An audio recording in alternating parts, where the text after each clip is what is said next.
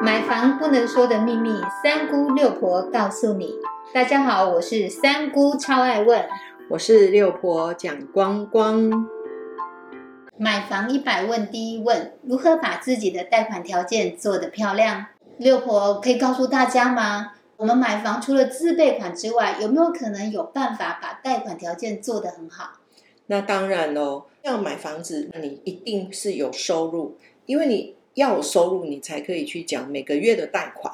那这个贷款的部分，当你要买房子，它非常的重要，因为它是来自于银行要不要去核贷给你，所以你这个条件一定要把它做得很漂亮。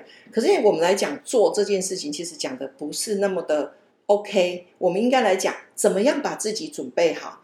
那六婆要来问哦，你有没有固定的收入？如果有，那么就是先恭喜你。可是你也不要太开心，因为你存折里面的金额会影响到你的贷款额度。然后呢，你的固定的新转金额之外，六婆建议你们哦，最好把全部的金额集中在一本，这样子以年为单位，你就可以看到。你们的金额在这一整年平均下来的一个每个月的均值就会很漂亮。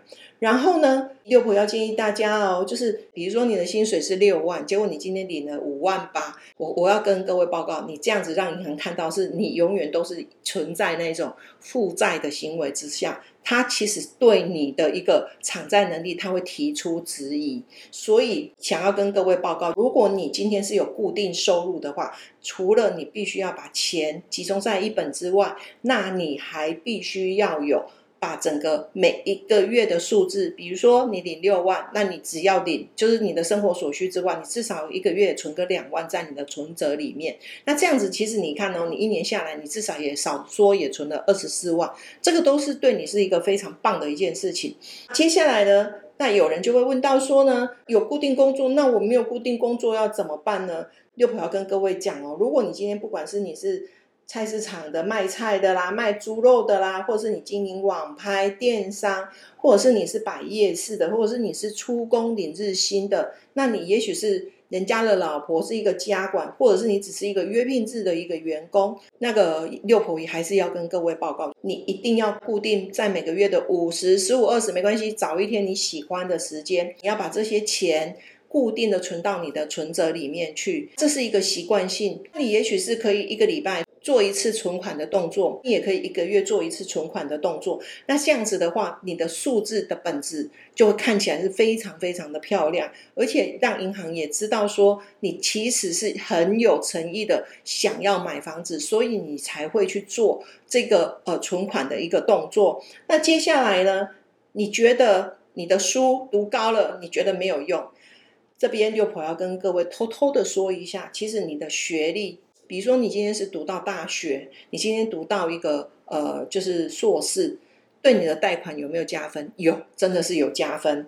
另外，你有在理财吗？如果你有定存啊、基金啊、保险啊，那真的是。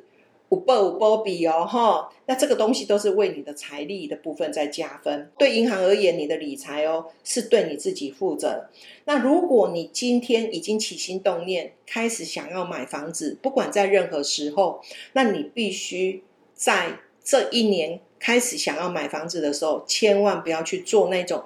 缴交循环息，在你的信用卡的部分，你必须最好就是你有多少钱，你就是花多少钱就好。你不要每一个礼拜存五千，领一领的八千，这样子的负债行为也不对。所以六婆要请各位去注意，分期付款买东西可以，就理财的商品，它是绝对是可以被银行接受。他认为是你是一个呃有理财概念的人，但是请你不要缴。信用卡的最低金额，因为这一个部分是被银行列为减分的部分，你有可能是因为你的这一些的行为，别人可以贷百分之八十，结果你只能贷百分之七十，这一点六婆要特别的提醒大家。谢谢六婆，把我们要贷款的时候如何将条件做得漂亮的这些秘诀呢，通通一次大公开。所以呢，有听懂了吗？如果你有固定收入的话，记住以后呢，薪资进到存部之后，记得不要领光光。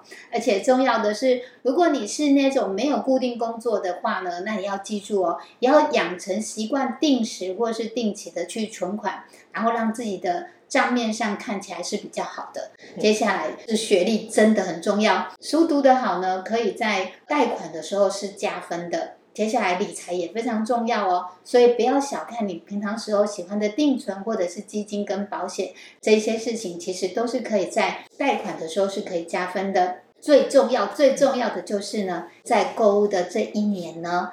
记住，千万不要分期付款买东西，尤其是不要动用到循环利息。非常谢谢六婆教大家的这个独门秘籍，谢谢六婆，谢谢您的收听。